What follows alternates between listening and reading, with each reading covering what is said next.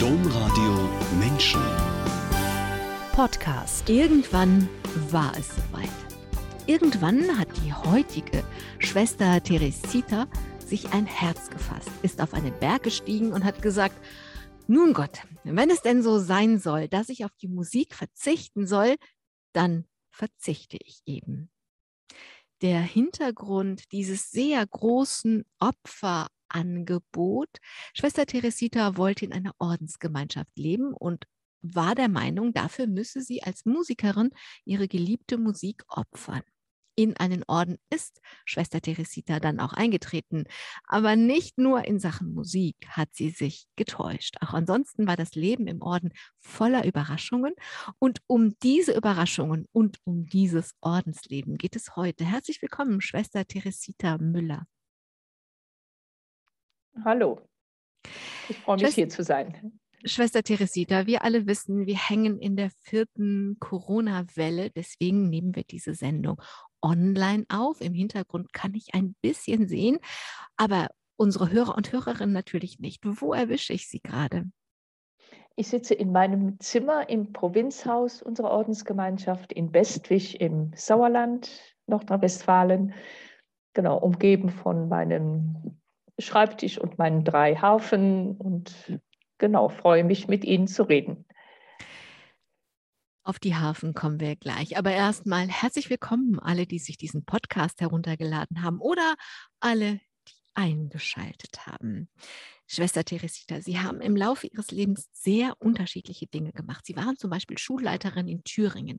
Sie haben als Friedensarbeiterin in Frankreich gearbeitet, um mal nur zwei Beispiele zu sagen. Aber anfangen möchte ich eben heute bei dem, was Sie jetzt Spannendes machen und da sind wir bei den Harfen, von denen Sie gerade denn ges gesprochen haben, denn Sie lernen Musikheilkunde und Sie sind, wenn ich mal das Wort mir so ausdenken kann, Sie sind sowas wie eine Heilkunde-Harfenistin. Was macht denn eine Heilkunde-Harfenistin?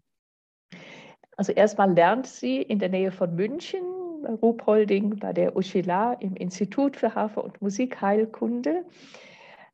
Und zwar lernen wir nicht Musiktherapie, das ist was anderes. Wir haben kein bestimmtes therapeutisches Ziel, was wir erreichen wollen, sondern es geht vor allem darum, um die Menschen, für die wir spielen, so einen heilenden Raum, um sie zu schaffen, ihnen einfach gut zu tun, wohl zu tun mit unserer Musik und letztlich auch als Christin sage ich das mit Überzeugung und mit Freude, so praktisch die Liebe Gottes und das Licht Gottes durch mich und meine Hände, durch die Seiten der Harfe dann zu den Menschen fließen zu lassen.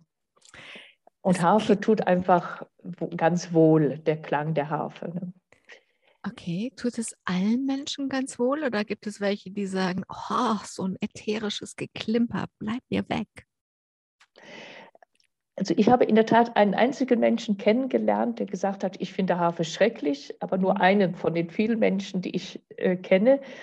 Und in aller Regel tut es wohl. Und es ist ja sogar wahrscheinlich das älteste Musikinstrument. Und wir kennen es aus der Geschichte von König David, um 1000 vor Christus ungefähr, der den König Saul durch sein Hafenspiel von seinen Depressionen oder Wutanfällen heilte mit seiner Harfe.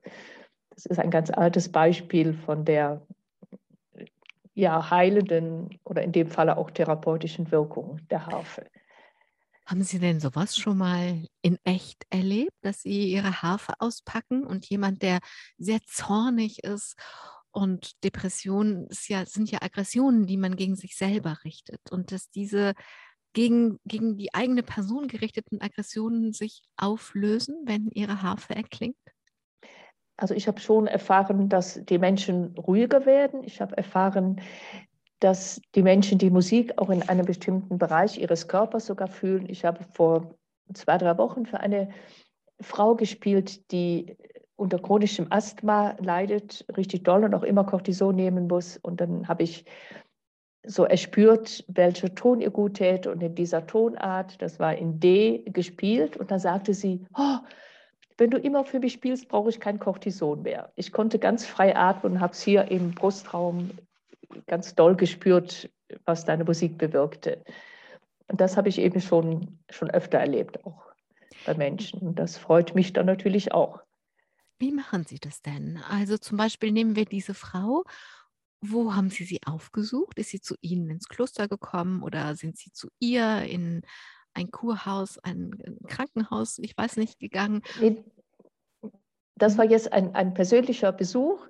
Da habe ich gefragt, soll ich mal für die spielen? Und sie sagte, oh ja, gerne. Mhm. Und dann habe ich das halt gemacht. Ich weiß ja, ich kenne sie lange und weiß, dass sie ja. unter Asthma leidet. Genau. Aber ich habe auch schon für andere gespielt. Eine Mitschwester, die ähm, drei Brüche hatte im unteren Wirbelsäulenbereich, im Kraniosakralgelenk. Für die habe ich jeden Tag eine Viertelstunde gespielt und die Brüche sind also wunderbar zusammengewachsen. Das ist eine alte und auch ähm, körperbehinderte Schwester, die ist halbseitig gelähmt. Und es hat ihr also sichtlich gut getan, was sie auch immer sagte. Und das erfüllt einen dann selber ja auch mit Freude. Ne? Na klar. Was tun Sie denn? Also Sie haben eben gesagt, ich habe ähm, erspürt, worum es geht. Und dann, also Sie, nehmen wir mal an, wir würden uns begegnen und was weiß ich, ähm, ich bin gestern geboostert worden und ich habe so, ein, so eine Art Lala-Kopf gerade. Ne? Ich bin so ein bisschen Impf, äh, in den Impfnachwirkungen. Was würden Sie tun? Also würden Sie das, würden Sie mich fragen, wo, wo hakt es denn gerade? Dann könnte ich erzählen. Also, ähm, ach, die Impfung steckt mir in den Knochen und wenn ich die Treppe aufgehe, habe ich das Gefühl, oh, ist doch nur eine Treppe und kein Berg. So. Ähm, und dann würden Sie das, diese Informationen nehmen oder wie arbeiten Sie? Ja, genau, zum Beispiel so, also sozusagen eine Anamnese machen, so lernen wir das, ähm, wo es dem Menschen, für den wir spielen, wehtut oder wo er äh, Probleme hat. Und dann gucken zum Beispiel, wenn Sie jetzt sich lala im Kopf fühlen, mhm. dann braucht der Kopf vielleicht ein bisschen mehr Energie oder wenn man starke Kopfschmerzen hat, weniger Energie, sodass wir die, durch unsere Musik zum Beispiel die Energie nach unten fließen lassen. Dann spielen wir immer so, also Tonfolgen herunter, von oben nach unten, sodass die Energie abfließt oder eben es mehr Energie kommt. Und wir lernen bei der Oshila auch so zu hören, mit dem innerlichen inneren Ohr oder dem dritten Auge zu sehen, wo viel und wenig Energie ist und auch in welchem Ton ein Mensch schwingt und dann diesen Ton aufzunehmen. Das heißt, Sie kombinieren Klänge, Klangarbeit mit Energiearbeit. Ja, genau. Das ist ja spannend. Ich weiß nicht, ob ich diese Fragen genau so vor 20 Jahren schon gestellt hätte oder Angst gehabt hätte, dass man so, oh Gott, oh Gott, oh Gott, so ein Esoterik-Kram hier. so. Ähm, aber sie sind so tiefenentspannt und erzählen das. Das können die Hörer und Hörerinnen nicht sehen. Sie tragen ein Habit, also sie sind keine, sie sind äh, mit allem, was ich sehen kann, eine Ordensschwester und sprechen so entspannt über ziemlich esoterische Dinge. Ähm, vielleicht ist das ein, ein Vorurteil oder vielleicht packt man manche Dinge zu schnell so in die esoterische Ecke, glaube ich. Ne? Es gibt sicher ganz viel Esoterisches und in den Buchhandlungen sind die Esoterikregale voller als die Regale mit religiöser oder theologischer Literatur, das ist schon wahr. Aber der Mensch wie das ganze Universum besteht einfach aus Energie. Ne, alles ist Energie, hm. also Bewegung. Und wir sind in Bewegung, unsere Zellen, unsere Atmung, der ganze Körper ist ja auch Rhythmus. Ne? Der Puls schlägt in bestimmten Rhythmus. Wir atmen in einem bestimmten Rhythmus. Und da einfach durch die Musik zu bewirken, dass die Energie zum Beispiel gleichmäßiger fließt oder dass sich mein hoher Blutdruck, mein schneller Puls beruhigt durch die Musik, indem ich zum Beispiel das Tempo des Pulses aufnehme und dann ganz unmerklich immer langsamer spiele, dann passt der Puls sich an. Das kann man, glaube ich, alles wissenschaftlich nachweisen. Das gehört nicht in die Esoterik-Ecke. Jein. Nur weil es Esoterik-Ecke geschimpft wird, heißt das ja nicht, dass man es wissenschaftlich nicht auch zeigen könnte. Und es ist, ähm, Sie haben eben mit ähm, der ältesten Harfenisten, von dem wir kennen, mit König David angefangen. Und also dann wäre ja auch die Bibel Esoterik-Kram, denn was Sie zu Beginn beschrieben haben, war ja jetzt nichts anderes als das, was wir jetzt so ein bisschen unter das mhm. Mikroskop legen und ein bisschen genauer angucken. Also ich bin ja auch, also ich finde das überhaupt gar nicht schlimm. Im Gegenteil, wenn man diese Dinge in, ich sage jetzt mal, in verschiedenen Sprachen ausdrücken kann. Hauptsache, die Menschen können es verstehen. Ihr Geist muss das verstehen können, was da passiert. Dann können sie über die Klänge den Menschen, denen sie gegenüberstehen, helfen. Aber nur dann. Genau, genau. So. Mhm. Schwester Teresita, Sie sind natürlich nicht als Ordensschwester und Hafenheilkundige und auch nicht als Teresita auf die Welt gekommen, sondern als Gabriele, als Tochter einer rheinisch-katholischen Familie mit fünf Kindern, vier Mädchen und das fünfte Kind war dann ein Junge. Ihr Vater ist 1947 aus der Kriegsgefangenschaft zurückgekehrt. Und deswegen die Frage, waren Krieg und Gefangenschaft ein Thema in Ihrer Kindheit? Ähm, eigentlich so gut wie gar nicht, was mir später in Frankreich sehr, sehr bewusst geworden ist. Unser Vater hat so gut wie nie vom Krieg erzählt. Er hat nur erzählt, und das fand ich sehr, sehr spannend, dass er bei der Flak war, die Flugabwehr, und ähm, das konnte er wohl sehr gut, Flugzeuge, feindliche Flugzeuge abschießen, muss man sagen. Und er hat sich gesagt, um das Ganze psychologisch zu verarbeiten, glaube ich, ich töte keine Menschen, ich zerstöre Maschinen. Natürlich wusste er als hochintelligenter Mann, da sitzen Soldaten in den Flugzeugen. Mhm. Aber das hätte er, glaube ich, nicht ertragen können. Auch später, wenn Mama mit der Fliegenklatsche durch die Wohnung lief, sagte er immer, lass das Tier doch leben. Also er konnte nicht mal eine Fliege äh, oder eine Mücke umbringen. War ein totguter Mensch. Aber so hat er sich das gesagt, um das Ganze zu überleben, glaube ich. Und er war froh, als er in Kriegsgefangenschaft geriet. Da musste er in Amerika, Gott sei Dank, nur noch Bäume fällen und hat Rheinlieder komponiert, hatte seine Geige, wurde Geige organisiert und Theaterstücke geschrieben für die Soldaten. Also um das Ganze zu überstehen, glaube ich. Und nachher ist mir das dann wieder bewusst geworden, als ich am Utah Beach herumlief mhm. und da die Flachs stehen sah, immer noch, mhm. und die Panzer. Genau. Sie haben ein interessantes Wort gerade gebraucht. Sie haben Ihren Vater beschrieben, wie er sich das im Kopf so gemacht hat, dass er eben in sein, seine Position irgendwie, ich sage jetzt mal in Anführungsstrichen, ausfüllen konnte. Und Sie haben gesagt, es war ein todguter Mensch. Ein guter Mensch, der tötet. Das ist ja ein interessantes Wort. Das habe ich noch nie vorher gehört, das Wort. Ein interessantes Wort gebraucht. Ja, das stimmt. Das war, war gar nicht absichtlich, das war so. Mhm. Aber es ist natürlich, Sie beschreiben Ihren Vater als guten Menschen, der getötet hat. So ist es. Und dann ja. ist es interessant, wie die, wie die Sprache mhm. sich ihren mhm. Weg sucht und findet, um das auszudrücken. Interessant, ja. Sie sind im Bergischen Land groß geworden und haben erzählt, Sie seien eine fröhliche Familie gewesen. Wie muss ich mir das denn vorstellen, diese fröhliche Familie? Also die Fliegen und die Mücken dürfen schon mal leben. Das ist schon mal gut.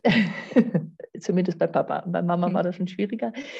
Also, dass wir immer sehr viel erzählt, sehr viel diskutiert haben, auch sehr viel gesungen haben. Wir hatten ganz lange kein Auto und kein Fernsehen, sind aber immer viel spazieren gegangen, haben zweistimmig gesungen und Weihnachten immer so Theater gespielt oder auch so im, im Dorf mhm.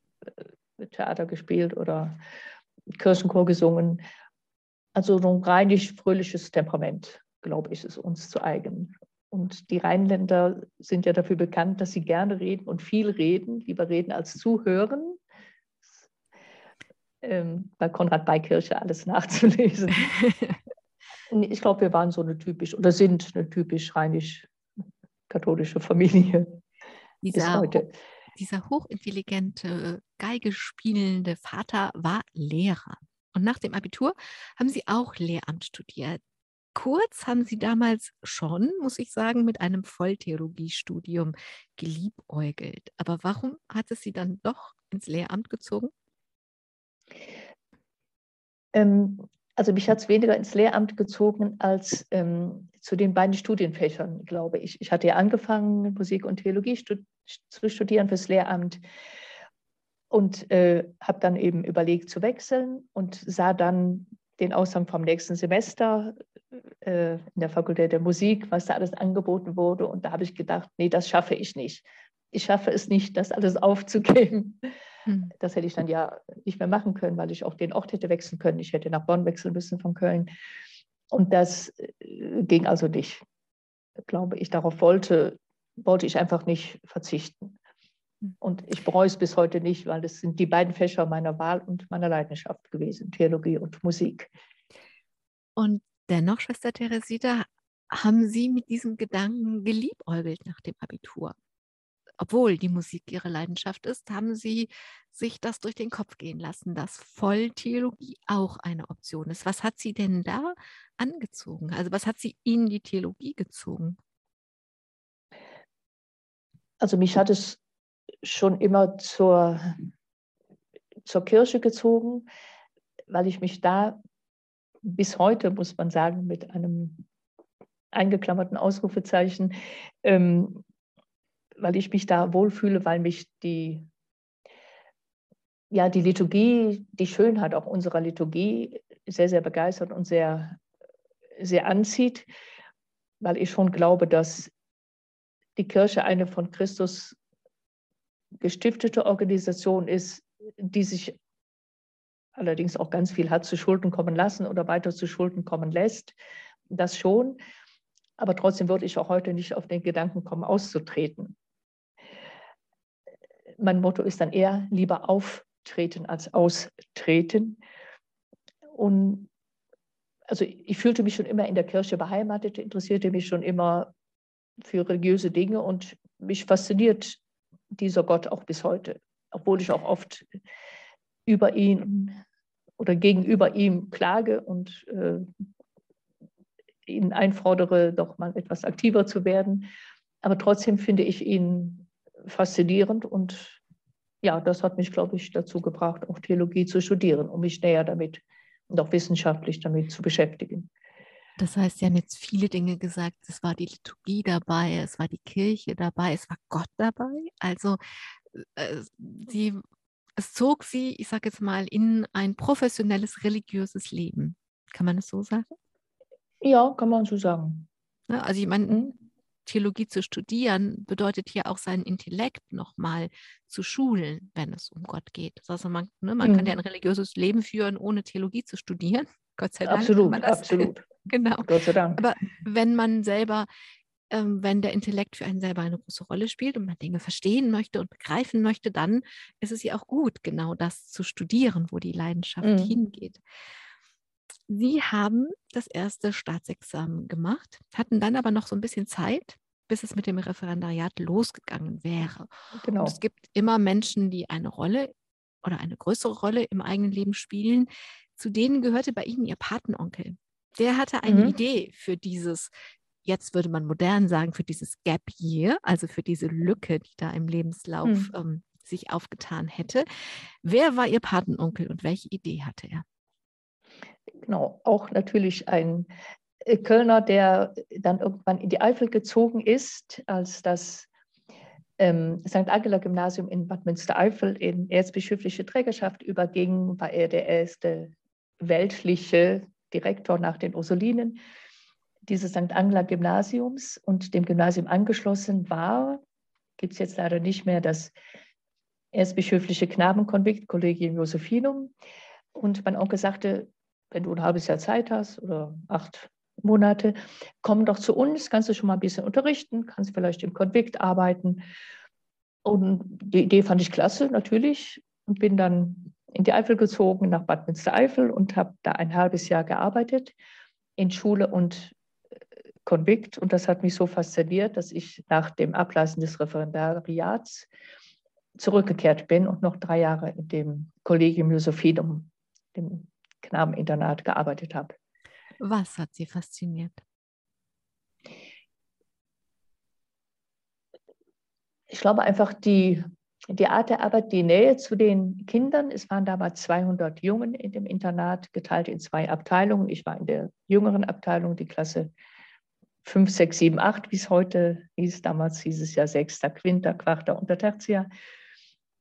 Genau, das mit den Kindern ein Stück ihren Alltag zu teilen, sie anzuleiten, Hausaufgaben natürlich zu beaufsichtigen und zu helfen, die Freizeit zu gestalten, die blieben alle zwei Wochen auch am Wochenende da, auch ein bisschen das religiöse Leben einzuüben oder zu gestalten. Ja, einfach die Nähe zu den Menschen, das hat mich schon fasziniert. Das heißt, die Möglichkeiten, also ne, modern gesprochen, was man im Ganztag, in der Ganztagesschule schon ein bisschen mehr kann als in der Halbtagesschule. Das heißt, die, die Kinder, die mhm. da sind, wirklich nicht nur auf das Lernen zu reduzieren, sondern mit ihnen zusammen genau. zu essen, zu spielen, zu leben. Mhm. Also so, es hat genau. sie, sie, sie haben das, sie haben das gerne gehabt, dass sie mehr mit den Kindern zusammen sein konnten. Mhm. Ja. Dieses Knabenkonvikt ist heute zu trauriger Berühmtheit gelangt, weil Priester Jungen sexuelle Gewalt angetan haben. Und auch wenn wir heute oder gerade weil wir heute alle schlauer sind, interessiert mich, wie das damals war. Was haben Sie damals als Erzieherin mitbekommen? Also ich habe in der Tat erfahren, dass auch in der Zeit, als ich da war, ein Priester, nicht der Chef, es waren immer der Chef ein Priester und dann war noch ein Assistent, da hieß er ein Kaplan, und dass der sich an Jungen sexuell vergangen hat. Und er wurde dann sofort, ähm, als das rauskam, entlassen natürlich und in Therapie geschickt. Und ähm, ich glaube nicht, dass alle Kollegen das wussten. Mir hat der Chef das erzählt, weil er auch, glaube ich, einen brauchte, dem er das anvertrauen musste und er wusste, dass ich das nicht weiter sagte. Aber das war dann irgendwie gar kein Gespräch mehr bei uns. Weil in den, das war ja Anfang der 80er Jahre. War noch nicht bekannt, dass Missbrauch seit 30, 40 Jahren in großem Umfang betrieben wird. Es war einfach gar kein Gedanke daran und ich konnte es mir selber auch gar nicht, nicht wirklich vorstellen, wie man allein auf so eine Idee kommen kann, muss ich hm. zugeben. Hm. Jetzt heißt, denkt man sich, hey, warst du nicht ein bisschen blind? Aber hm. es war damals, ist ja 40 Jahre her, es war einfach nicht bekannt. Wir kommen gleich zu heute. Bleiben wir bei der Perspektive von damals. Ähm, Sie haben gesagt, Sie konnten sich gar nicht vorstellen, wie man auf so eine Idee kommt. Haben Sie denn gewusst oder geahnt, dass das nicht nur da in München, in Bad Münstereifel stattfindet? Nee, ehrlich gesagt nicht. Überhaupt nicht. Das heißt, wie so viele, und das, wenn man das heute erfragt, dann ist es wie so, als wenn es, als wenn man so Stecknadeln überall in die Deutschlandkarte macht und überall sind Stecknadelköpfchen, die denken, wir sind die Einzigen. Mhm, genau. Und wenn Sie heute, also Sie haben, Sie haben ja auch gewusst, welche Kinder betroffen sind. Was haben Sie denn damals über die Kinder gedacht? Ähm, also ich wusste es nur von dem, der sich dagegen gewehrt hat und es gesagt hat. Ich weiß mhm. es nicht von allen. Das mhm. ist dann jetzt später rausgekommen, auch durch den, das Gutachten von Köln. Es gehört ja zum Erzbistum Köln. Damals wusste ich nur von dem Jungen, der es gesagt hat. Und das fand ich total mutig. Haben Sie den besonders beobachtet oder ähm, war es damit dann auch gut und Sie sind zum Alltag übergegangen? Genau. Es wurde zum Alltag übergegangen. Kann man vielleicht leider, würde man heute sagen, so sagen. Also ob jetzt unser Chef noch mit dem Jungen in Kontakt war, kann ich gar nicht sagen. Das war mhm. überhaupt gar kein Gespräch bei uns. Okay. Was denken Sie denn heute?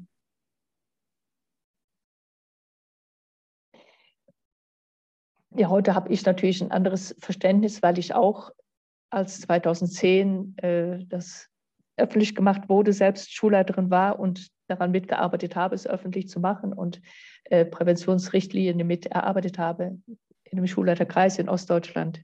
Die ostdeutschen Bistümer arbeiten ja ganz eng zusammen.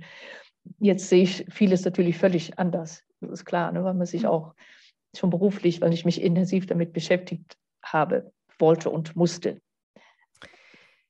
Das hat ja ganz unterschiedliche Dimensionen. Das eine ist, dass 40 Jahre später diese ganzen kleinen, wenn ich das Bild nochmal aufgreifen darf, diese ganzen kleinen Stecknadelköpfchen wissen, wenn wir einen Faden spannen würden, wäre es ein dichtes Netz über dieser Karte, weil mhm. wir, weil es an so vielen Orten stattgefunden hat und so viele Menschen davon gewusst haben. Das ist das eine. Das andere ist, das ist dann auch nochmal, hat auch noch nach 2010 lange gedauert, bis die nächste Dimension das, was, ähm, was ganz viele Menschen die ganze Zeit gesagt haben, was immer abgewehrt wurde, dass es einen systematischen Täterschutz gab. Einen systemischen und systematischen. Mhm. Also beide Worte sind adäquat. Ähm, Täterschutz gab. also diese Entwicklung, die dann eben seit 2010 stattgefunden hat, wie, wie war das denn für Sie, das nach und nach, also Sie, also was ich, wenn ich das so sagen darf, Sie lieben diese Kirche. Wie war das denn für Sie, das nach und nach begreifen zu müssen, was da wirklich stattgefunden hat in den verschiedenen Dimensionen? Ja, natürlich wie für alle absolut schockierend. Aber ich habe immer, glaube ich, einen Unterschied gemacht zwischen der Institution Kirche und den Menschen, die darin arbeiten und einfach Böses tun oder Fehlerhaftes tun. Und das ist ja wirklich Böses tun, anderen Menschen Schaden zufügen. Ne, also, dass die systemisch geschützt wurden, das finde ich natürlich nochmal ganz, ganz erschreckend. Zeigt auch ein Stück die Hilflosigkeit, glaube ich, denn ich glaube auch, dass die Bischöfe ein ganzes Stück hilflos waren, leider Gottes, und einfach gesagt haben, wir setzen den jetzt einfach in eine andere Diözese, dann sind wir ihn los und alles ist gut. Und der wird das schon als Strafe erkennen, was nicht so war, wie festgestellt wurde. Also das fand und finde ich nach wie vor ganz schrecklich. Aber es sind eben fehlerhafte Menschen ne, und sicher nicht von Gott gewollt, ganz im Gegenteil. Die werden alle auch, denke ich, von Gott zur Rechenschaft gezogen. Aber das hat, glaube ich, meine Liebe zu Gott und zur Kirche als von Gott gestiftete Institution nicht geschmälert. Wohl natürlich das Bild von Klerikern nochmal ganz neu verrückt, verrückt, mhm. an einen anderen Platz gerückt, vom Sockel geholt und drei Etagen tiefer positioniert. Das ist ja vielleicht auch, wenn wir um über Heilsames und Heilkunde sprechen, was Heilsames, was so gesamtkirchlich passieren kann. Schwester Teresita, in der Zeit als Erzieherin, gehen wir zurück an in die Zeit selbst, ist langsam der Entschluss gereift, dass Sie Ihr Leben nicht als Familienfrau leben wollten, sondern, wie Sie es im Vorgespräch gesagt haben, für Gott und viele Menschen zu leben. Wie ist dieser Gedanke gereift? Das ist schwer zu sagen. Das ist so ganz langsam, ganz langsam gewachsen. Ich war dann ja mittlerweile irgendwie Mitte 20 und äh, oder zweite Hälfte 20 und habe mir Gedanken gemacht, hey, was mache ich eigentlich? Zwei meiner Geschwister waren schon verheiratet, genau. Meine jüngste Schwester hatte schon ein, zwei Kinder. Und dann denke ich natürlich, willst du jetzt eigentlich hier immer im Konvikt bleiben? Willst du immer unverheiratet bleiben? Und dann dachte ich, ja, das Leben so mit Gott und für viele Menschen ist auch erfüllend, ist für mich erfüllend. Und dann dachte ich, aber auf Dauer so alleine leben, da habe hab ich auch irgendwie keine Lust zu. Ich kann mir vorstellen, ist dann so langsam mir gewachsen, auch mit gleichgesinnten Frauen zu leben, die so dieselbe Idee haben, ähnliche Spiritualität und äh, dasselbe Engagement leben wollen. Darum kam für mich auch kein kontemplatives Kloster, sondern ein apostolisch tätiges tätige Ordensgemeinschaft in Frage. Genau, und dann habe ich mich langsam auf die Suche gemacht.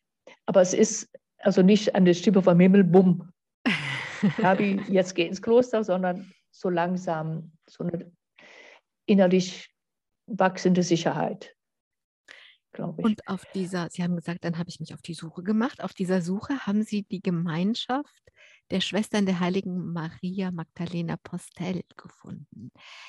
In Deutschland und den Niederlanden gibt es 50 Konvente ihrer Gemeinschaft und 30 Einrichtungen mit 2500 Beschäftigten. Und ihr Orden nennt sich nach ihrer Gründerin, einer Französin, die hat im 18. Jahrhundert gelebt und hieß Julie Postel oder später eben Schwester Maria Magdalena Postel. Welche Bedeutung hat diese Frau Julie Postel für Sie? Äh, vor allen Dingen ihr ihr Mut und ihre Hartnäckigkeit mhm. Äh, faszinieren mich sehr. Sie hat ja während der Französischen Revolution gelebt, war vorher schon Lehrerin, hat gesagt, hey, ich finde es ungerecht, Ende des 18. Jahrhunderts, dass nur Jungen schulpflichtig sind. Mädchen haben genauso ein Recht auf Bildung, sind genauso intelligent wie Jungen, hat eine Schule aufgemacht in dem kleinen Dorf Bachfleur am, äh, am Ärmelkanal gelegen gegenüber von England, dieser Halbinsel, hat dann eine Schule aufgemacht für Mädchen, die gut florierte und während der Französischen Revolution äh, nachher das ganze religiöse Leben auch brach. Und ähm, als die Priester den Eid auf die Verfassung schwören mussten oder eben gehen mussten, ist sie demonstrativ aufgestanden aus der Kirche und rausgegangen, wenn ein Priester aus der Sakristei kam zum Zelebrieren der Messe, der den Eid auf die Verfassung geschworen hatte.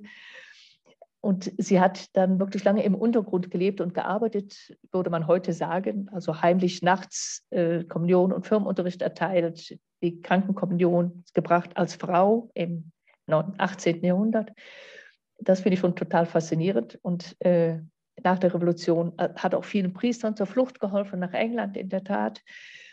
Und nach der Revolution, als sie das ganze Elend dann sah, Anfang des 19. Jahrhunderts, hat sie gesagt, ich muss jetzt was tun, hat sich mit drei anderen jungen Frauen zusammengetan und die Ordensgemeinschaft gegründet, dem Priester in Cherbourg, der großen Hafenstadt, in der Normandie ähm, gesagt, ich möchte Gemeinschaft gründen. Ja, okay, welche Mittel stehen Ihnen zur Verfügung? Da zeigt sie ihre Hände und sagt, ich habe zehn Finger, mit denen kann ich arbeiten.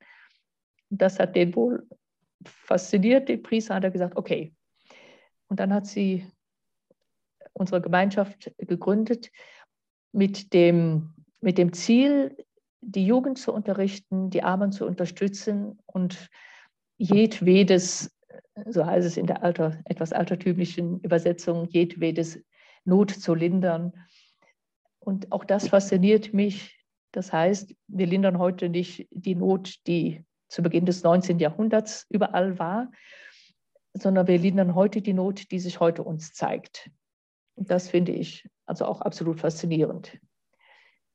Ganz zu Beginn der Sendung habe ich gesagt, dass dieses Ordensleben oder in diesem Ordensleben Überraschungen auf sie gewartet haben. Und die erste Überraschung kam ziemlich direkt mit dem Beginn des Ordenslebens, denn sie hatten ja gedacht, ich bin zwar Musikerin, aber sehr, sehr schweren Herzens, wenn es denn so sein soll, dann muss ich eben darauf verzichten.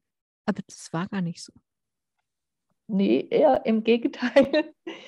Ich hatte Flöte und Klavier im Studium als Instrument. Und nachdem ich, glaube ich, drei Tage im Kloster war, sagte meine Novizemeisterin, ja, Schwester, früher sitzen wir uns alle jetzt nicht mehr, wir haben gedacht, Sie lernen Orgel. Oh, prima, danke.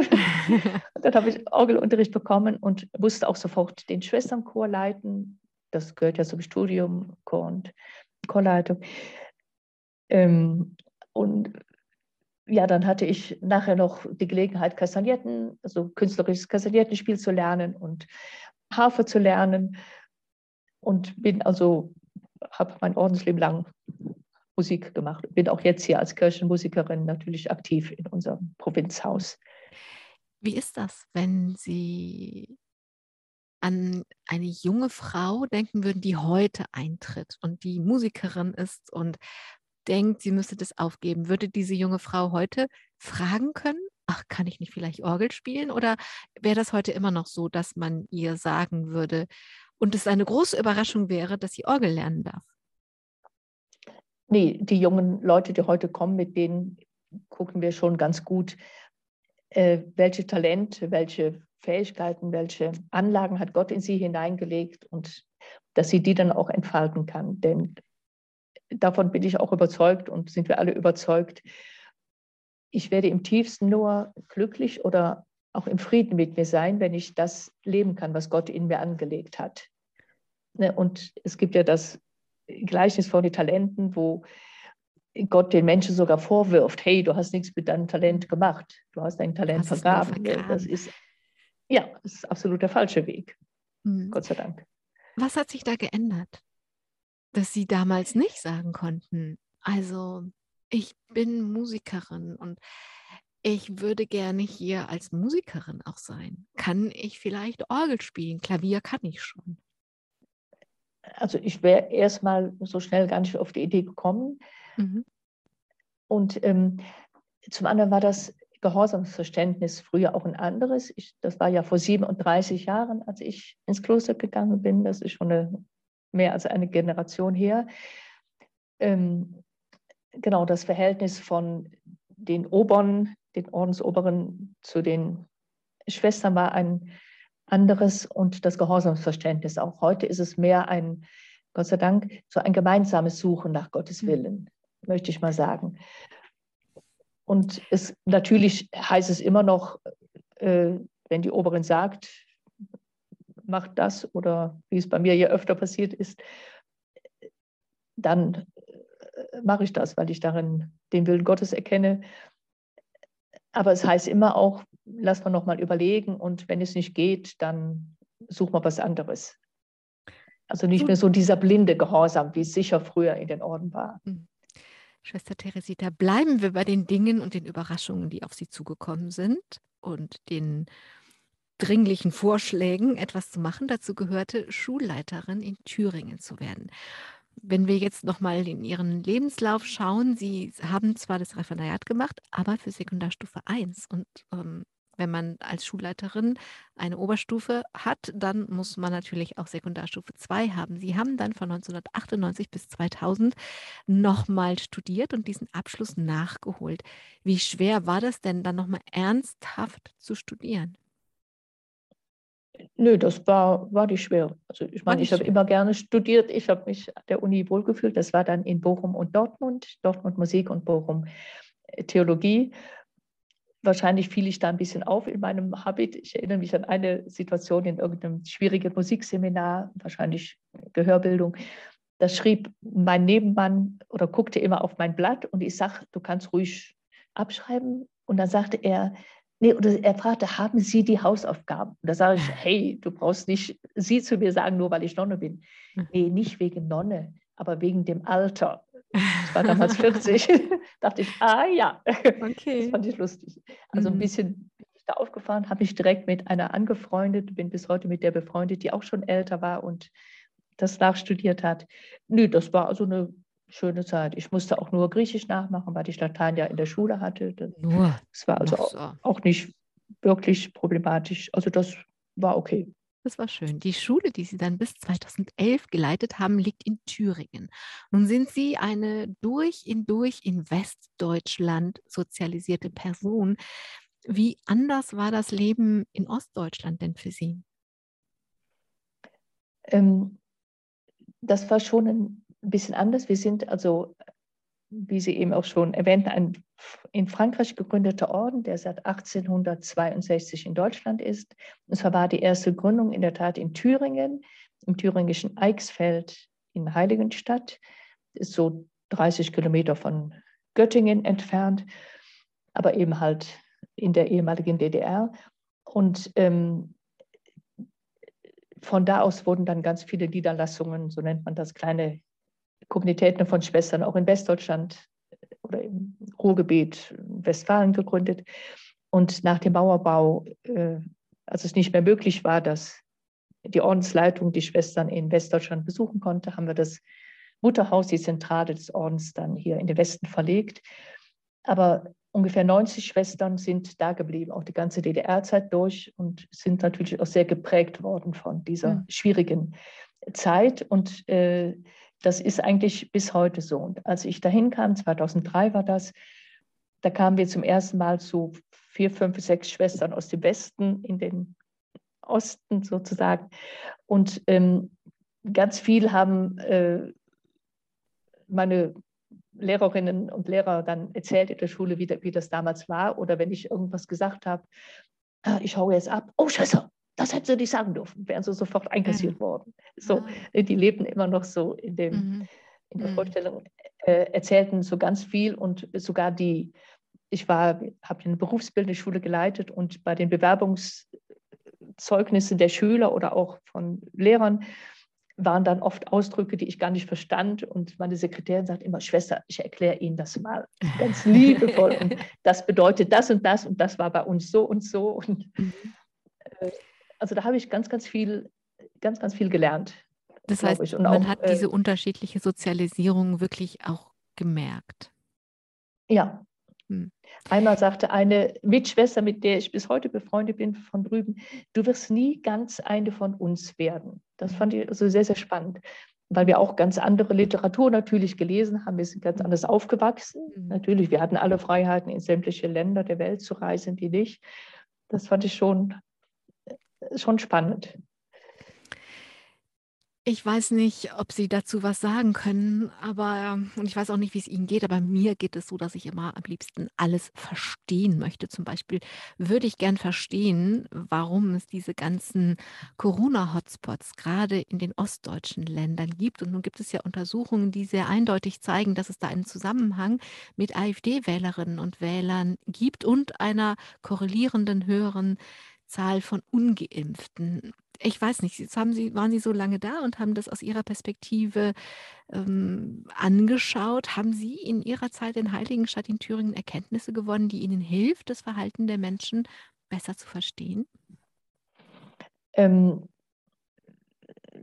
vielleicht ein bisschen. Also in Thüringen war es schon zur Zeit des Nationalsozialismus waren die schon äh, teilweise sehr, sehr rechtsgeprägt. Leider Gottes. Und jetzt ist der Björn Höcke faktisch ein Nachbar von uns. Es ist also eine Viertelstunde zu fahren von unserem Kloster bis zu seinem Haus. Er wohnt ja auch im Eichsfeld. Übrigens ein Westler, wenn man das so sagen muss, leider. Ein ganz unsäglicher Mensch natürlich. Ähm, vielleicht hat es auch was mit so einer tief verwurzelten Unsicherheit zu tun gegenüber dem Westen, so ein bisschen dieses vernachlässigt Gefühl. Und jetzt, das war im Nationalsozialismus natürlich noch nicht so. Also genau erklären kann ich es nicht. Ich weiß nur, dass es viele AfD-Wähler gibt. Ich weiß, dass die Inzidenz immer sehr, sehr viel höher ist in Thüringen und Sachsen als als bei uns. Also genau erklären kann ich es nicht. Ich kann es vielleicht ein bisschen, also ich beobachte es und versuche es nachzuempfinden. Dieses und was der Björn Höcke ja so sehr ähm, sagt und, und predigt, dieses, wir brauchen wieder einen starken Mann, der uns zu neuem Ruhm und Herrlichkeit führt, ein bisschen so wie Putin leider auch. Und das fasziniert einfach viele. Das mhm. gibt auch eine persönliche Sicherheit, wenn ich mich sicher fühle. Und es muss ja auch nach der Wende eine ganz große Verunsicherung gewesen sein, auch bei den Lehrern, als sie auf einmal nicht mehr vorgeschrieben bekamen. Das Gedicht nimmst du das, dann durch und den Osterspaziergang von Goethe natürlich im November, damit man nicht meint, er hätte was mit diesem christlichen Fest zu tun. Und Engel hießen Jahresendfiguren mit Flügeln, weil Engel hört sich so christlich an. Und dann auf einmal fällt das alles weg. Hm. Diese Sicherheit, die auch der DDR-Staat gab in gewisser Weise. Jeder hat eine Arbeit, jeder weiß genau, was er zu tun hat und zu sagen hat und was er nicht sagen darf und nicht tun darf. So, und wenn das alles wegbricht und auf einmal die Freiheit über einen hereinbricht, macht das auch ganz schön unsicher. Hm. Vielleicht das spielt das auch ein bisschen mit. Gut, wir, Schwester Teresita, beginnen jetzt schon den dritten Corona-Winter, stecken in der vierten Welle. Und ich vermute, ich sage es einfach mal so, man soll immer offene Fragen stellen, aber ich vermute dennoch, dass Sie ganz schön froh sind, dass Sie in dieser Corona-Zeit keine Verantwortung als Schulleiterin für digitale Beschulung und so weiter tragen müssen. Oder denken Sie, ah, ich wäre jetzt gerne mit dabei und, und würde mein Mögliches für die Kinder und Jugendlichen tun? Ähm, nee, Im Prinzip äh, bin ich schon froh, dass ich es nicht mehr äh, tun muss, denn das ist ja eine Riesenanforderung für die Lehrer, sich so völlig auf digitalen Unterricht einzustellen. Ne? Und äh, was macht man im Musikunterricht, wenn man nicht mehr singen darf? Singen ist, gehört immer zum Musikunterricht dazu, ist lange nicht alles, aber ein wesentlicher Teil.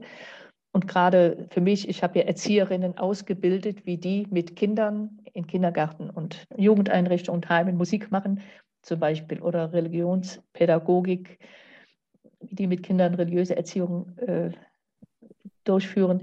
Und das alles digital zu machen, hätte ich mir schrecklich vorgestellt.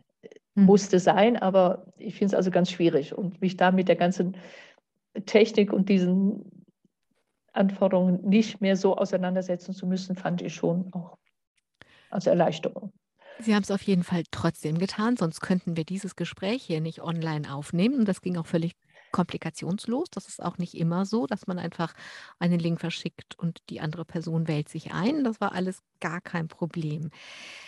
Schwester Teresita, Sie mussten schon alleine deshalb keine Verantwortung, keine Schulleitungsverantwortung jetzt mehr tragen, weil wir sind mit den Überraschungen noch nicht durch. Denn 2011 sind sie nach Frankreich gegangen und haben in einer internationalen und interkongregationalen Schwesternkommunität im Projekt der Friedensarbeit der Diözese Coutances in Avranches in Sainte-Mère-Église mitgelebt und mitgearbeitet. Sainte-Mère-Église liegt in der Normandie und zwar genau an den Landungsstränden der Alliierten. Da sind wir dann wieder im Krieg gelandet. Das ist ein sehr besonderer Ort, an dem der Krieg auch noch sehr präsent ist und alles Militärische sehr zelebriert ist.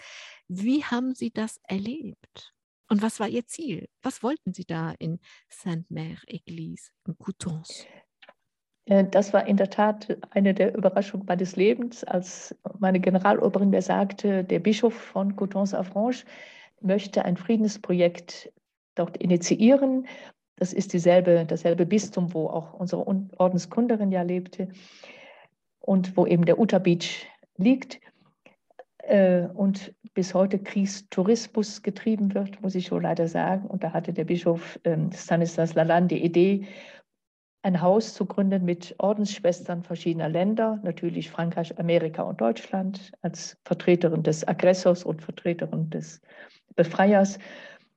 Ähm, und dass sie da Friedensarbeit machen. Und eine Amerikanerin haben wir nicht gefunden. Es war eine da, aber nur für einige Monate. Und wir waren dann zu dritt, zwei Französinnen aus verschiedenen Ordensgemeinschaften und ich, und haben da im Januar 2012 angefangen. Ein Haus erstanden hinter der Kirche, was das Volk sofort Maison de la Paix, Friedenshaus genannt hat. Das fand ich schön.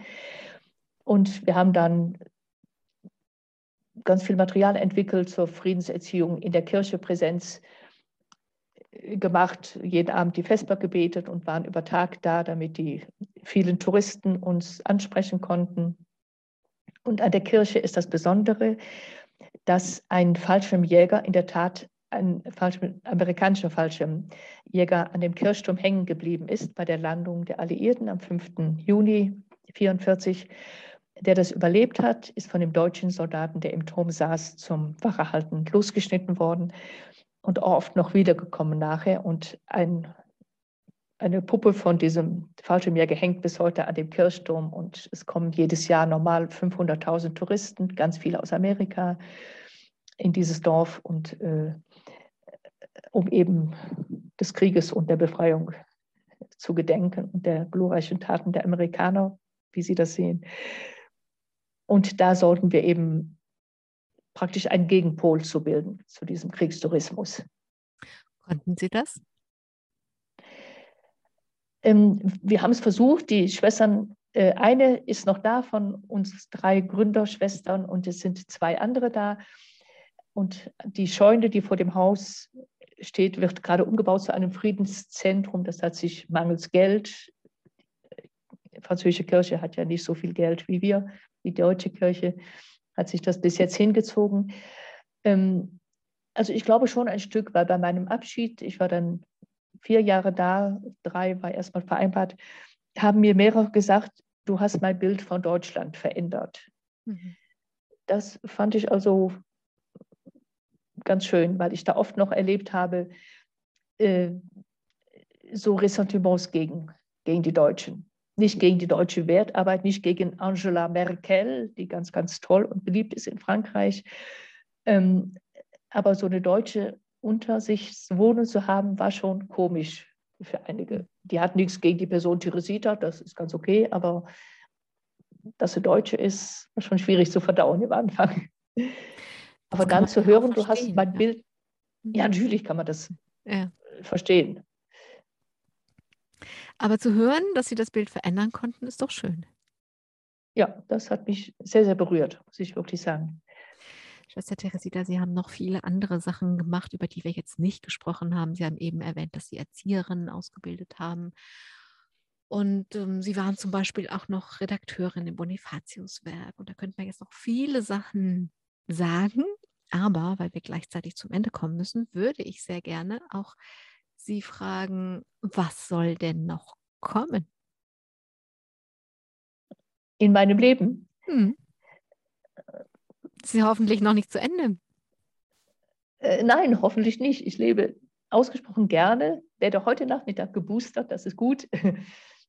ähm, also was ich mir wünsche für mich ist natürlich so ganz vermehrt in diese Musikheilkunde einzusteigen, was jetzt zurzeit einfach schwierig ist, weil man nicht oder kaum in Krankenhäuser kommt ne? und äh, die Seniorenheime Angst haben, große Feiern, Advents- und Weihnachtsfeiern zu machen, was man natürlich gut verstehen kann.